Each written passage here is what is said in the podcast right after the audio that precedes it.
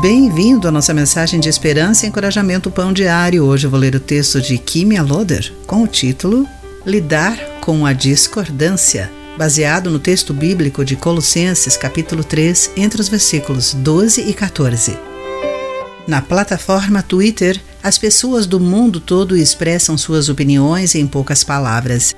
Nos últimos anos, no entanto, isso tornou-se mais complexo à medida que os indivíduos começaram a alavancar o Twitter como ferramenta para repreender os outros por atitudes e estilos de vida dos quais discordam. Faça login na plataforma em qualquer dia e haverá pelo menos uma tendência. Clique nisso e você verá milhões de pessoas expressando opiniões sobre qualquer controvérsia que tenha surgido.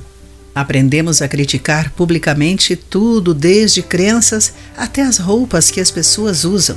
No entanto, atitude crítica e pouco amável não se alinha com o que Deus nos chamou para ser como cristãos. Há momentos em que temos que lidar com a discordância. A Bíblia nos lembra de que, sendo cristãos, devemos agir sempre com compaixão, bondade, humildade, mansidão e paciência. Em vez de sermos críticos, mesmo com nossos inimigos, Deus nos instiga a compreender e perdoar uns aos outros. Esse tratamento não se limita às pessoas cujos estilos de vida e crenças concordamos. Mesmo quando é difícil, podemos estender a graça e o amor a todos que encontramos, da maneira que Cristo nos orienta, reconhecendo que fomos redimidos por seu amor.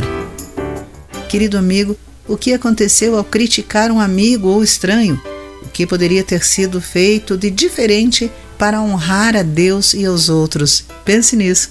Eu sou Clarice Fogassi e essa foi a nossa mensagem do dia.